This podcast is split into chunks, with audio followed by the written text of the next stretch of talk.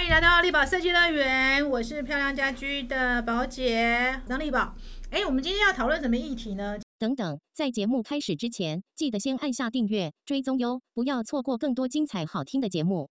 其实我们都知道啊，一个城市啊，景观、公共建筑是很重要的。那台湾呢？好几年前大家都只信那个国际品牌、国际大师，好不容易啊，我们最近很多我们本土建筑师终于。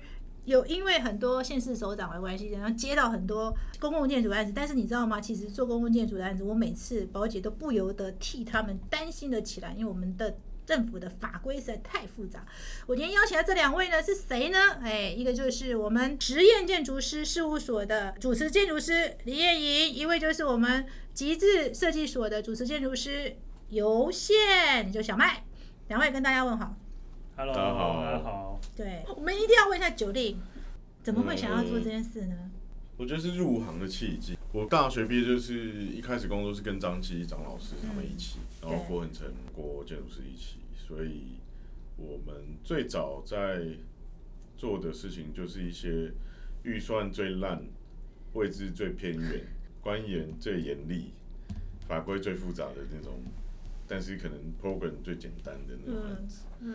所以当时举凡是什么，像以前那个张基老师做台东的一些什么资源处理厂啊，或者我们去做一些新竹那个时候的什么区公所啊，或是学校啊，台东的学校，就说就都很偏远，非都就是非都市核心的区域，但是可能是资源缺乏，但是充满希望的那一种区域。好感动哦！对，所以可能。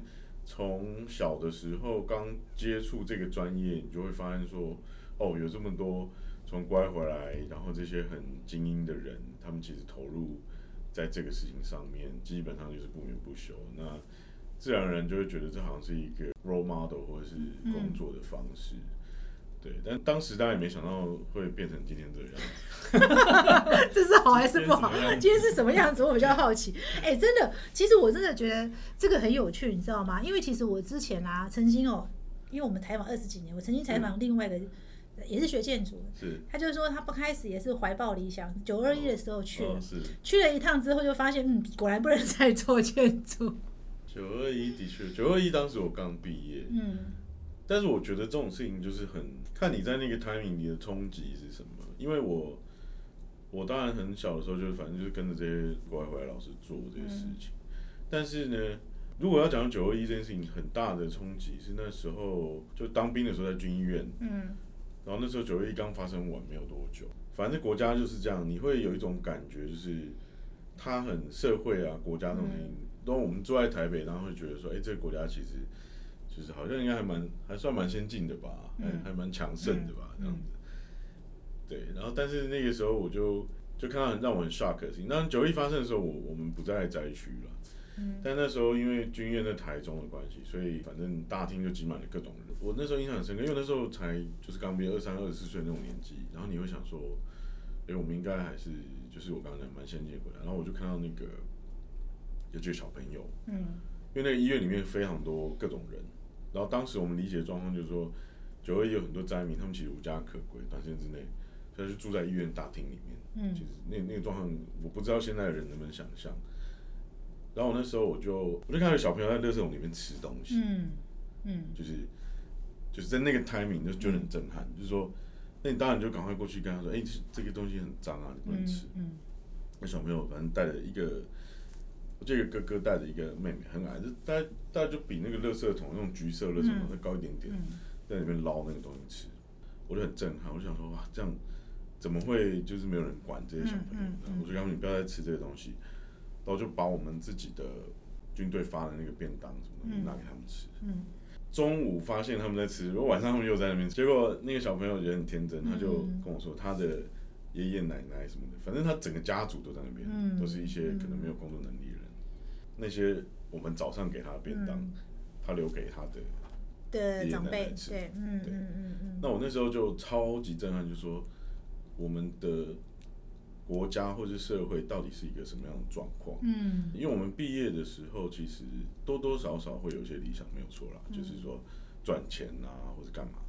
但是当时你就很深刻的感觉到说，如果作为一个专业的人，面对社会、嗯，城市，嗯，变成这个样子的时候，到底该怎么办？嗯，所以回到台北去之后，我就从医院离开之后，就想说可以给自己差不多十年的时间，要不要投入到类似这种事情里面去做点什么？就是，那时候想就很单纯，就是说。那作为一个这个环境，或者是建筑，或者设计，不管什么设计的专业者，我的专业能够为这些人做什么？嗯，因为那的确是一个后来回想起来还是会觉得很恐怖的事情，就是对对，你大概会在电视上看到那种什么战争啊、灾区或什么，反正就是那距离是非常遥远。嗯，可是有一天你突然看到眼前的那个状态，嗯，就是那样的时候。所以我们那时候开始做小学，那时候想说我要，嗯，先从学校开始，嗯，然后应该说这些小朋友很无辜，他们他们没得选嘛，对，那就觉得，因为刚好那时候张老师跟那个郭恒成建筑师也都在投入，就是我们整个国家的公共工程、公共建设里面最贫乏的，其实就是教育空间，因为教育空间。那个钱又很少，钱很少，嗯，那个地方就是说讲很偏远啊，有些学校甚至少子化干嘛？那些人就要在非常少的资源里面再去分配到能够做的东西，嗯，那常常就会碰到就是说已经就没钱了，但他们还是有这个需求，所以他只好接受一个说在不怎么样的东西，但反正能用，不会淋到雨啊干嘛类似的，嗯，对，就大概二十几年前，大概看到这样的事情，你就会想说，OK。试试看吧，然后我会觉得有时候到底谁在乎这些事情？嗯，这样子。就是整个公共的东西。虽然我们好像这个品味也不差，然后台湾在国际适应能力也不差，就是谁 care 这些事情？嗯，谁 care 这些最需要，但是他最弱势，然后他又没有话语权，所以呃，也不是说当时抱着什么很。大的决心，我就想说，OK，好吧，看起来这里还有好像有点有点事情可以做这样子。嗯，所以其实你在一那二九二一是一九九九年呢？对，一九九九年我当年是大四。那可是你那时候一九九九年遇到这个九二一，遇到这件事情，让你觉得说，身为一个建筑人，他必须要怎么样回馈这个社会嘛？哈，你给自己十年时间，对吧？对，尽可能的，因为当时刚好也是台湾的一个新校园运动的一个。九二一，然后很多建筑师，台北的建筑师，哪里全国的，嗯，就全部投入到那边，然后教育部啊，他们就也成立中部办公室，嗯，然后就开始重建每一个学校嘛，对，所以那个时候感觉还蛮深刻的，就是说，哎，建筑这个专业其实可以回馈社会，哦，可以回馈社会，可是那时候你设定十年呢，你现在超过十年，你应该二十年，超过了。超 超过了有一种不归路的感觉吗？不是，不是，那个时候是没有。其实前十年完完全全做不到任何建筑的案子。嗯，前十年当然就是用一些修缮啊，或者是一些这个很零星局部，或者是所以就去触碰它，去去理解它。因为但好像我们看这些国外回来老师很容易，他们就可以拿到一些案子。当你以为这事情好很容易。可其实后来你发现哦，一点也不容易，因为呃，学校就是我刚刚讲，他们资源很匮乏，所以他们必须要去争取这个东西。嗯，那争取的时候就会牵涉到很庞大的人脉啊、系统啊、法规啊这些东西。所以呃，一开始在完全没有资源的状况下，就是先从理解那个做最小的东西，比如说修厕所啊，一百多万修修厕所，这一辈可能没有几万块，类似这样的事情，或者是。去理解一下学校的那种状况。嗯，我们那时候很长一段时间，公共性的业务是这种东西。哇，所以其实还蛮感人的嘿。所以真的，其实你是从修缮前十年都在做这件事情。对，就是当然，因为设计领域，我我其实我一直有一种看法，是我认为。设计领域不应该用建筑物的外墙去区分它。嗯嗯嗯。我一直觉得这两件事情是同一件事情，然后我一直一直认为说这个观点应该被互通嗯。那当时的状态，当然就市场而言，因为一定是先从比较小规模的室内设计，或者是呃一些修缮局部的东西开始。嗯。那所以我们在自己独立开业的前十年，几乎就是面对这种最低线的需求，等于要像救火队一样，哦，建筑师这边漏水了，那边没有窗户啊，或者是这边地坪破掉了，做这些事情。所以其实你从创立公司开始，其实没有放弃过公共建筑这一块，没有。九令这一点我是蛮佩服的啊，因为其实公共建筑哦，说真的，做了法规又繁琐又啰嗦。没有，我以前就是因为没有像宝姐这种节目，我要是听了我就说哦，这个不能碰。你讲这样的话是这样，地方政府都来找我了。但是我很好奇是小麦，那你怎么会跟他一起投入呢？我觉得那个机会应该我先讲哈，他等下他可以再补，因为就是台湾的很多很棒的设计师，他们不是没有意愿，而是没有机会，没有机会，嗯。然后当时是一个很巧的因缘，是当时看到他刚好做一个那个台中国税局那红一梯的那个案子，那案子我觉得棒呆了，嗯，那样子我觉得在一片荒芜当中，好像插了一把百合花的那种感觉。哇塞，这么形容，插了一朵百合花。那时候那时候有一个很巧的机会，反正就是就是听到一些设计界的大佬在谈论他这个案子，一个讨论里面啊。那当然，有一些人就会觉得说，哎，是奇形怪状啊。那有另外一派比较开放的大佬就觉得说，他起了一个很重要的带动作用，就是用一个很小的动作，但是关注到很大的区域，其实就是很环境的事情。嗯嗯嗯那如果说从我前面的一个想法，就是我我本来认为，其实不是外墙在分内外的，那是一件事。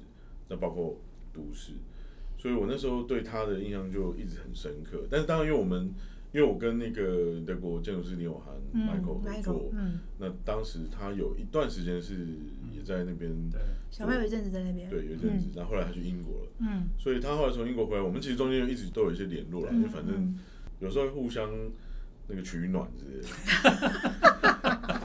哎，不过你刚刚一直讲说一片荒芜看到百合花，我第一个联想到就是。看起来就是一个没有钱的案子，但是他很厉害的做出了一点，反正就是巧巧妇难为无米之炊。我我先不说他得了非常多的奖之外，就是那个案子，就是他的预算应该就几百万的有，嗯，对，所以那时候从我的角度看，我觉得这简直就是有点已经点石成金了，点石成金的程度，对，对，没有真的那个，因为公共建筑的区域里面，真的很多事情都是非常因为制度或者因为什么原因，反正它是一个复杂的事情。做事情都非常的死板，很无聊。那他那个事情，就是我当时就觉得说啊，如果有机会，我们应该可以想办法，就应该会蛮好玩的。嗯。那然后这个案子的源头是来自于新竹，当时要做一个灯节之类的，反正是一个公共的活动。嗯。然后一样的问题，没有钱，时间很赶，那我们就试着去讨论它。嗯。那刚好当时新竹有很棒的计划，是一个叫做步行城市的计划。嗯嗯。对，然后我当时我就跟他说，哎，因为刚好大家可以有一个团队，然后那个那个事情就好像一个缺口，因为那个步行城市到新竹那交流道下来就是园区嘛，所以我们刚好做到那个，好像是把两端连起来，可是那边就是车速最快，然后东西最丑，乱七八糟下来看到就是一个很恐怖的那个台电的那个变电站啊，就是很像那种好莱坞那种凶案现场的那种东西，就是你知道吗？就是那种惊悚片会出现的。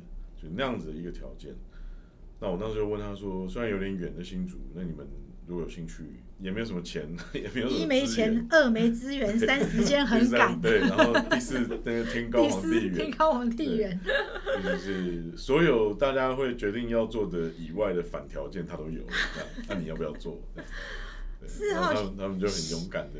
小麦自己要不要说说看啊？为什么那个这么低的预算的案子，你当时怎么会想要介入这个公共建筑这一块？没有，其实像刚刚九天讲说之前做那个电梯嘛，那个也是一个很偶然的状况。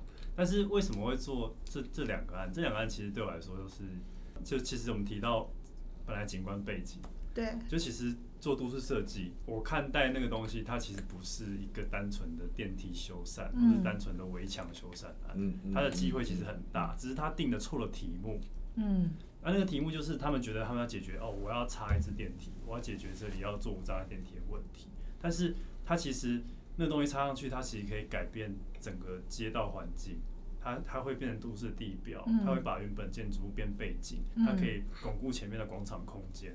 等等的，像刚刚现实动态也是一样的，他以为他是围墙修缮案，但他其实可以做到更多事情。他可以解决那边的步行的状态，然后它可以提供灯源，它可以创造城市意象，因为它其实是多种尺度交汇的一个空间。嗯，所以那时候他跟我们讲的时候，我们马上觉得这是一个超好的案子。超好的案子都有反条件的，是不是？我们只要不要做太久减少 痛苦，痛苦。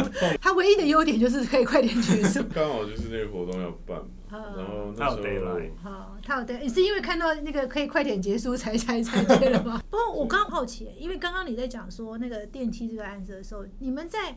跟地方，我觉得公共建设哈最难是人呢。嗯，人，你知道你们交手的人啊哈。小麦，你当时怎么说服地方的公务员们接受你这个看起来明明就是一个电梯的案子，但但是要做出这么大效果？你自己当时是怎么说服？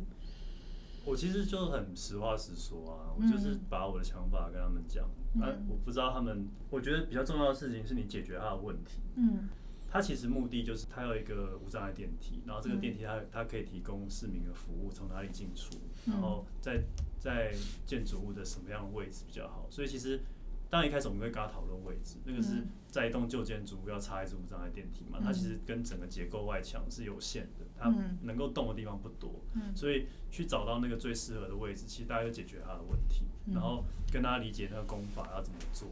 至于为什么长那个形状、颜色，他们其实当然有问我说为什么它是红色。嗯，那我就是跟他很直接讲，因为它的原本的二丁挂墙是粉红色的，嗯，我觉得应该要压一个更重的颜色，嗯，然后让那个房子变成背景，嗯，就就这么简单，就这么简单，其实蛮单纯的啦。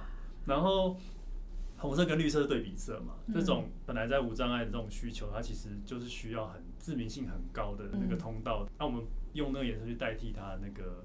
标识啊，等等的，它会一看就知道，对，很自然知道那是一个通道本身。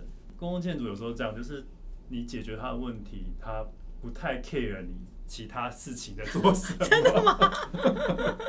对，没错，就是说整个，我相信全世界政府都有一种类似的这个状态，就是头痛医头，脚痛医脚对，就今天有人去抗议那个。水沟塞住了，他就去清水沟。嗯，有人说哎这边交通很糟糕，他就是找交通警察来处理。嗯，可能大概他们的逻辑都是这样，所以我认为他做对了一件事情，就是说你解决他最紧要的那个问题，提供了这个必要的需求之后，嗯，剩下的事情可能不是说服他们，而是他根本不一定 care。嗯，就是哦 OK 好，反正你达到我的目的，我你剩下的事情你就自己看办。嗯嗯嗯，对，所以形式啦，或者是美感啦、颜色啦这种东西，有时候在我们的公务体系里面，如果他们可以更在意的话，那当然是好事。嗯，但是我觉得他们如果完全不管也不错。最怕的就是 他进来要指导你去做这个事情，我觉得应该要更相信专业，这个是这个是很重要的，因为。台湾长期以来在那种代工思维的社会养成之下，其实大家都不相信专业，大家觉得这东西就，比如说用玻璃杯跟用这个塑胶杯的差别，他可能觉得我这很快啊，又便宜啊，我不用洗啊，对。但是很多很多事情的过程跟那个透过不同的专业去诠释的时候，其实完全不同的结果。嗯，对。嗯，那然后还有一个就是说。我觉得长期以来，大家把美这件事情当成一种技术了。嗯，就是我们小时候美术美术，然后每次大家美术课就被借走去上数学的。对对对对对。就是现在我不知道，但是在我们那个年代，就是大家会很认认为说，啊，这个就是一个画画的技术。但其实这个太不是错，是太狭隘了。嗯。如果说对于美感这种事情可以扩及到环境里面去的话，其实大家的生活品味会完全不一样。嗯，那我认为现在这个事情就是要让一些既有的相对狭隘的一个观念慢慢被打开，是，然后大家可以看到更多可能性。嗯嗯，所以我认为为什么那个案子，假设以我的角度来看这么重要的原因，就是我觉得他把那个可能性完全的呈现出来，那个是一个很棒的事情，是说我们开始出现差异化，我们开始出现讨论，我们开始出现对话，大家开始注意到环境，甚至搞不好我相信他们那个案子的。那个承办或者主办什么的，他们从那只电梯开始才发现说，我都在想是粉红色的砖，可能以前都没有发现。呀，就是大家都麻痹了，我觉得这是一个很恐怖的事情。他刚刚讲粉红色砖，我也蛮害怕。就你 单看你就觉得天哪，这种东西你怎么可能把它贴到？对啊，对啊，其实我还蛮佩服小麦的。你知道我曾经听过我们台北市某一座紫色的桥，都市传说为什么是紫色？是因为听说首长喜欢 紫色，就是当时最最高长官觉得哎呦，就来点紫色好了。对，就是也没有在考虑城市配色这件事情啊。所以小麦真的有可能也是趁着人家不知不觉中就完成了。对，我觉得这肯定是，当然就是有有有些勇气啦。那当然很重要。另外一件事情就是说，嗯，假设有那机会给你改变的时候，你要不要改变？虽然你可能不确定我要付出什么代价。嗯。那我觉得多多少少我们都有这种类似的。对。我觉得我们我们多多少少，虽然他其实比较年轻，那但是我觉得在这站在这个专业上，我们是必然要冒险的，因为。我们面对的大环境就是现在这个状态。那你如果不带着这种精神进去的话，其实你是找不到新的目的地。嗯，意思是说，我觉得现在差不多就走到一个一个 dead end，然后大家其实有点不知道不知道该怎么办。因为台北就是这个样子，我们的环境就是这个样子。对，所以同样的那个角色跟心情，我们放在新竹这件事情上面的时候，我们的讨论就会变成是说。那怎么去做一个？因为类似画龙点睛，因为他的钱就是只能点那个金啊，点那个金，而且只能点一次，点一次。没点准你就没了，你懂我意思吗？你不要说画龙，你就点那个点那个金要精准，对，就点到能点一次，一点钱而已。对，所以当时我们的讨论就围绕在怎么去搞那个墙，嗯，但是又不是真的要去。因为没有钱嘛，也不是说新做一道墙。嗯嗯，你们是用光，我觉得这一点是蛮蛮有创意的。我们刚刚在那边笑谈公共建筑，其实我要讲的说，其实公共建筑没有大家想象这么容易。因为有时候你知道吗？雕案其本身就是一个很大的成本诶，就是第一只允许第一嘛，就第一个就是等于钱是丢在水里的概念。是，嗯，当然长时间下来，我们练就了一种在最低限的条件下去完成这件事情。我在我还没有开公司之前做这件事情，就是 one man army，就是说一个人做完所有事情，嗯，从领标到做所有的分析法规，然后设计图，当然，那把它 key 完之后，然后你建三 D，建完三 D，把 rendering 做完之后做模型，就是说一切的那个做法都在一个最低成本的角度下去完，就是你个人成本。对，除了我自己个人的睡眠时间对，就是你的时间，就是去做。但是我相信很多建筑界的前辈，或者是嗯这些建筑师都是这样做这件事，不是聪明的做法，不是理性的做法。但是呢，呃，那个某种程度也是在这个过程当中，不断去问那个问题啊。因为公共建筑的这件事情，有的时候就是刚刚我觉得他讲的很好，就是说。不是那个你眼前他看到的那件事情，有时候你的介入本身，你变成是项庄舞剑，意在沛公的事情，它其实不是解决纸上面政府宣称的那个问题。那这件事情你不这样子去做它呢，政府永远不会意识到其实问题不在这里。嗯嗯嗯。比如说通学路径或者是什么东西，学童安全这件事情，它的。路面的宽度，或者是说，呃，所有很物理性的条件的那些，它其实一个整个城市规划的层次的问题，并不是说你透过一个类似公共艺术的方式，你就可以改善它。嗯。但是好处什么？你可以提醒他，你可以刺激他，你可以让他发现，哎，这里有这样的问题。嗯嗯嗯。所以那样的投入就变得有一点点，我觉得应该就是求人得人吧。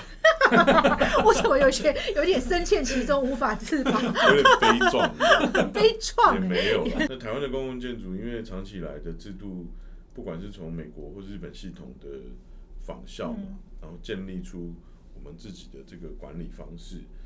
那我觉得那一部分当然去看它是一个很严肃的事情，就是说它它还是停留在一个某种学习的阶段。嗯，那所以它现在的状态不是那么完美。可是，如果回到我们自己在学习，不管是室内设计、建筑设计的本质上，我觉得那个呃，创造美感、改变环境的这件事情，是一个核心价值。对。那做公共介入公共这件事情，当然我我我不知道小麦的看法，就是说我一直是认为就是这样的事情，我就要介入它，然后我就是只是试着去做创造美感跟改变环境的事情，嗯，目标就是这样，嗯嗯。那当我今天抱持的是这样的心态进去的时候呢，这些周边的该被解决的，或是其实本来比较复杂的、比较困难的这些事情，相对来讲，它就是变成只是一个需要被解决的问题，它并不是一个阻碍了，嗯。那以这样的角度来看的时候，你反而还会觉得现在的很多，包括像新竹的这些那个公部门呢，他们其实还蛮可爱的啦。他们至少看得出来说，哎，这件事情是可以被改变。公部门也是在世代替换中嘛。是。对，我觉得这是蛮重要。所以当新时代的公部门的公务员，他们有不同的思维的时候，我觉得确实对城市是一个非常好的一个改变的一个契机啦。而且我觉得现在有很多差不多跟我们。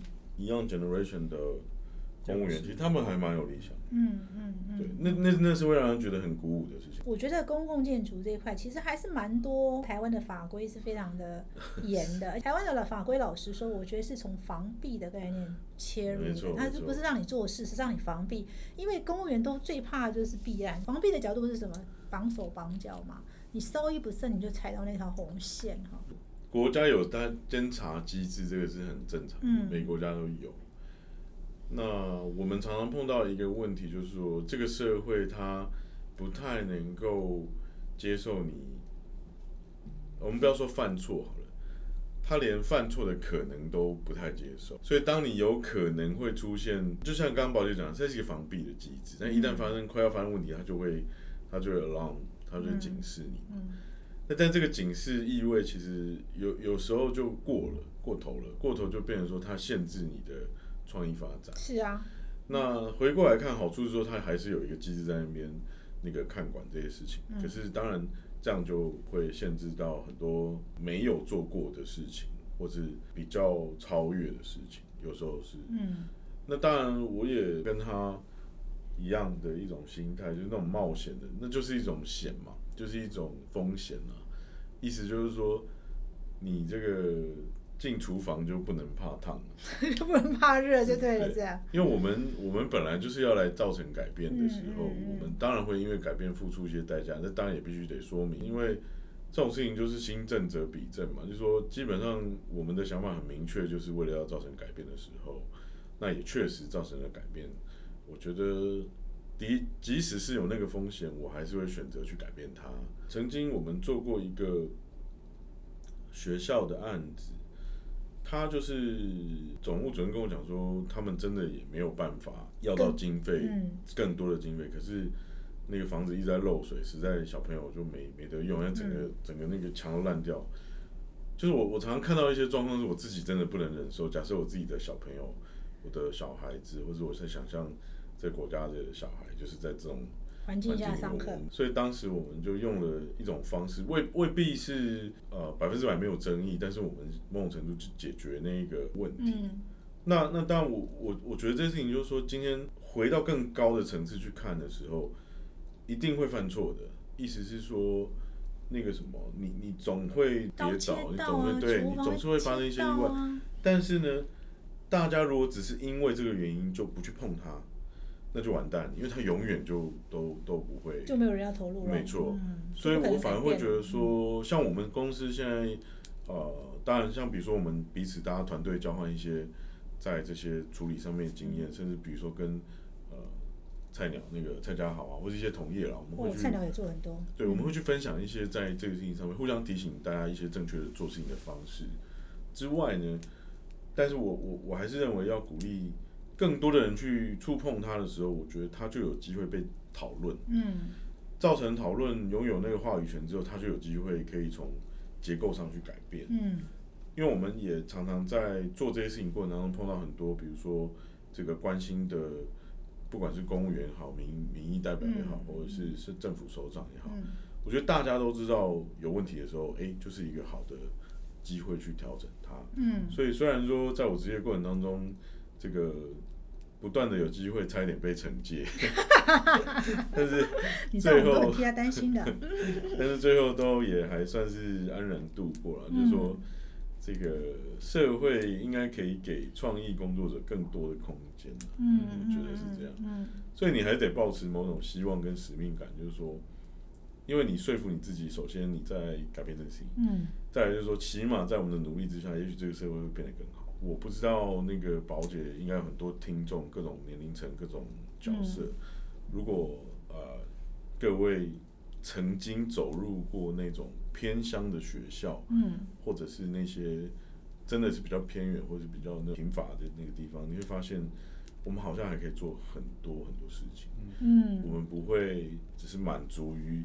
眼前的这些东西，你会相信那个土地上有一种感受是可以把大家凝结在一起，是是这样的事，就是刚刚讲那个人。基本上我讲我的态度，我当然是鼓励一定要投入城市的改变，一定是要靠自己的哦。就是说，如果大家都不想做，这个城市不可能改变，嗯，对不对？嗯，对。可是小麦你自己看他这样子，你自己你是什么样的想法呢？我也蛮好奇的，对，因为其实还是会啦，但是。当然，我也要很小心。那另外，当然就是这跟公司组成有一定程度的关系。嗯，对，就是它其实需要的人才又是完全不一样。嗯，对。然后它的运作的模式，它的事务会变得非常多。对，接电话、发文、程序很多。对对对。所以，所以通常之所以做一个类型，也是因为这样子，因为你大概很难都做，你都做你人才，你就一大堆人。嗯，对，我觉得比较是这个问题。所以，当然我对我来说，我会觉得我都比较用比较小的。案子去切入，嗯，那其实那种案子当然是费非常非常低，嗯，但是它还是可以有很多影响力。我觉得在那个设计过程当中，你 always 会觉得，哎，这事情再弄一下好像更好，嗯嗯，就是我相信大家有听过那个什么，好像是陈瑞宪老师吧，他好像是案子画完，他会把图放在那边一段时间，然后再回头去看，然后再把一些多余的东西拿掉，嗯。那那我的意思是说，那种事情 always 你会觉得它可以做得更好。对一个如果设计有追求的话，对。但那样子的事情呢，回头过来又变成是一种，就是说你你你要选择一个怎么样的实践态度？因为包括因为开公司这件事情不是靠理想就可以经营，嗯，他要理解法令啊，要有一些应对，他要有一些经营的策略，他要理解市场，那是很复杂的事情，甚至比只是有设计理想还要更复杂。那那所以这里面好像看起来有三个经营策略，跟你的本业上的某一种理念，跟还有个很重要的事情就是你选择的 approach。我觉得这三件事情的平衡点会发生在每一个东西上面，就是我们那个挣扎那个 struggle 会在每一个位置上。那现在在公共建筑这件事情，其实那时候宝姐发这个题目，我想了很久，因为我有时候认为公共建筑跟建筑或者设计的公共性，就是这两个命题。嗯，因为当我们的命题是公共性的时候，你可以把一个不是政府主导的事情也可以公共性。对，就是说，假设今天设计者或者是设计师在这个角度之下，可以扩充他自己对于环境的关心，或者是因为，即便是一个商业建筑、商业空间，它也可以做到。对外的影响的公共性，所以以那样的角度来看的时候，其实我们就有一个更大的 scope 去画出一个更棒的环境，是 under 在那个公共性的概念之下。嗯，呃，当然现在这一批我们讲新生代到中生代的，如果不用年纪划分，但是就是用用一个时区，就是说这些呃有志向的设计者，或是认为。这个事情可以接触的设计者，其实他们应该去看到说，能不能去那个重新检视那个切入的角度，嗯，因为这里面没有东西可以被牺牲，对，懂懂我意思吗？就是经营不可能被牺牲，因为同事们要吃饭的，对啊，对啊，对啊。那那市场也不会被牺牲，然后你你你自己本身的理想，那个是大家最容易牺牲的。可是其实，如果从我的角度来看，这个东西也不能被牺牲，那那个选择会是什么？因为如果是这样的时候，你做出来的事情。就如同那个红衣 T 会一样很有趣，因为假设在三个平均，不管是扩张或者是缩线的角度下，它就会交错出一个很有趣、不同于以往的答案。那那样的事情越多的时候，我觉得这个社会的可能性就会越大。我们以前最常碰到的，像我们去做学校修缮，我做过三到五个学校的优质化工程。那个优质化工程概念是什么？比如说教育部它会编一个。三千到五千万其实是多的，因为对于学校来讲，上千万就是大笔的钱。那很多是小学，他们去争取这种整体校园来做规划，然后你可能是局部性的把每一个地方像拼图一样把它拼起来，那在这五千万之内去让它改善。那我们最常碰到的对手是那种一人事务、一人建筑师，就是他的公司里面没有同事，就 他自己，就他自己。对，然后他的他的做法可能是说，哦，这个铝窗全部换掉，然后这边帮你做防水，这边帮你做地板什么，就等于是把同样的事情，它的逻辑就把它拼凑成几种修缮的角度去，就是修缮的意思嘛。对，那我我我并不是说这是错误的，我的意思是说，其实如果从这样角度去看待。所谓的空间优质化这件事情，假使它能够用一种逻辑把这些串联起来，它还是可以让环境变得更好，而不是单纯只是花掉这些预算而已。嗯，所以我也常跟就是有心想要去，比如说参与，比如学美美学或者是一些小型的这种社区环境或者学校环境改善的设计师谈，就是说，我觉得。实物上，到底学校的环境面对什么困境，是我们一定得要去理解。对，你不会是抛弃了这些需求，然后单纯只做理想的事情。你必须要面对一个很现实的状态，就是说这些钱都是刀口上，所以他必然要解决问题之外，又能够同时兼顾理想。兼顾理想，对对。那那个我觉得会是一个比较正确的触碰。假使我们讲公共建筑，嗯，那假使。我们讲是设计的公共性，那我觉得就自由很多，因为你当然可以透过把你自己家的花园或者你的商业空间的这个前庭整理的好，去影响那个环境。嗯，对。我其实觉得一直期待可以来上保险节目，但是一拖到现在。你看吧，真的，不晓得现在多少县市政府靠着我们酒店。我真的觉得这几年的改变蛮大。因为我们会在各个角落看到类似红一 T 的表现，嗯嗯，然后很多室内设计师也投入那个学美或者是其他更多的商业，我觉得这件事情是，嗯，还蛮不错的。是，其实我今天呢，为什么邀请两位来讲这个公共建筑这一块？因为我们跳安家居经营比较多的，宝姐比较接触多，坦白讲是设计师啦，室内设计师哈。那当然建筑，我觉得以空间大空间设计来看，其实建筑也是算空间设计的一部分。希望透过这一次这个公共建筑邀请两位来谈的原因，是因为我们也希望说，当然要做到公共建筑，我觉得有一些资格上的问题啊。它有一些就是你必须要有建筑师的执照啊等等的哈，但是我觉得最起码我们室内设计师可以做到一件事情，就是让你的设计可以更公共性一点，才能够让我们这个环境能够变得更好啦。这是我的期待哈，因为我也一直觉得说，我真的很希望台湾室内设计师多一点社会性哈，多去投入。可是我也认同九令讲，其实他们也不是不想。好，当然我相信获利应该不会太高了。可是如果我们一年的获利能够，假设你十个案子赚钱，如果你有一个案子可以愿意去做，这个案子也许没有赚到很多钱，我觉得就是一个非常棒的一个付出。我们今天就非常谢谢两位来上我们的节目啦，谢谢，谢谢宝姐，谢谢大家。